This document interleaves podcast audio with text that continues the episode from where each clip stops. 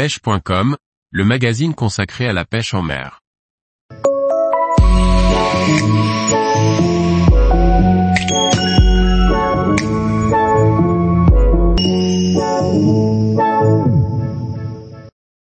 La pêche au tenkara, une technique de pêche itinérante à découvrir. Par Daniel Souchet. Moins connu que la pêche à la mouche, le tenkara peut être un bon compromis pour celui qui n'ose pas débuter la pêche à la mouche. Une technique de lancer facile, un matériel minimaliste et d'un encombrement réduit pour une pêche itinérante sans contrainte. Le tenkara est une technique de pêche ancestrale, 8 ou 9e siècle avant JC, originaire du pays du soleil levant. Les pêcheurs professionnels utilisaient celle-ci pour nourrir les villageois dans les montagnes du Japon, une belle preuve de sa grande efficacité. Le matériel est on ne peut plus simple, une canne télescopique, une ligne, un bas de ligne, et des mouches. La ligne est en monofilament tressé et de la longueur de la canne. Le bas de ligne, dégressif, plus simple qu'un bas de ligne de pêche à la mouche traditionnelle constitue le dernier élément du matériel nécessaire. La ligne et le bas de ligne sont stockés sur un toron de liège assez large pour limiter l'effet mémoire du nylon. Quoi de plus une boîte avec quelques mouches, une ou deux bobines de fil pour refaire son bas de ligne en cas de casse et c'est tout.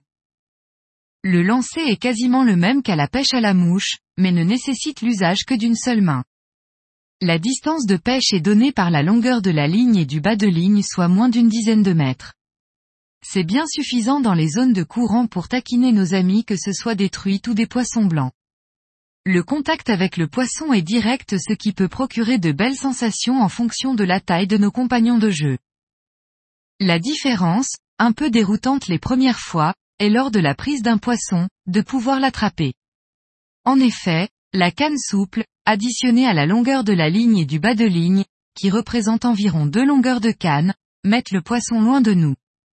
Il faut donc placer la canne bien vers l'arrière, attraper avec notre main libre la base de la ligne, la mettre ensuite dans la main qui tient la canne pour pouvoir enfin mettre à l'épuisette le poisson maintenant à nos pieds.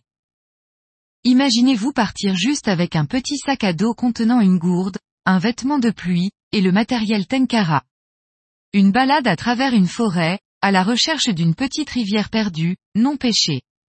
Après une bonne marche, entendre le bruissement de la rivière, la découvrir, une eau claire, étincelante, avec ses courants, ses lys. Se poser là, un peu en retrait pour observer la danse des insectes, des oiseaux venant cueillir les plus gros, décollant avec grâce de la surface. Dans un amorti, derrière un rocher, imaginez le poisson posté, en attente d'une opportunité. Prendre le temps de déployer sa canne, d'y fixer sa ligne, de la dérouler pour y nouer une mouche choisie avec soin. Observer son environnement, se mouvoir discrètement pour atteindre le poste dans de bonnes conditions et à la bonne distance. Effectuer son lancer, voir la ligne se déployer, puis le bas de ligne, la mouche tombée au ras du rocher. Et soudain un éclair puis un remous. La mouche qui disparaît. Un ferrage en remontant la canne qui se plie pendant que le fil se tend. Le combat commence, les coups de tête, les rushs, les chandelles, et bientôt le poisson qui abdique. Le plaisir de le ramener à soi, dans un endroit où l'eau est calme. L'observer un peu puis le décrocher et veiller à ce qu'il reparte dans de bonnes conditions.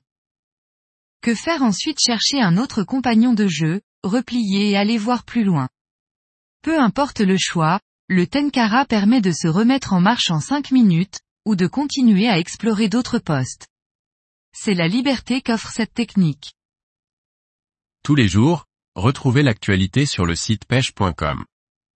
Et n'oubliez pas de laisser 5 étoiles sur votre plateforme de podcast.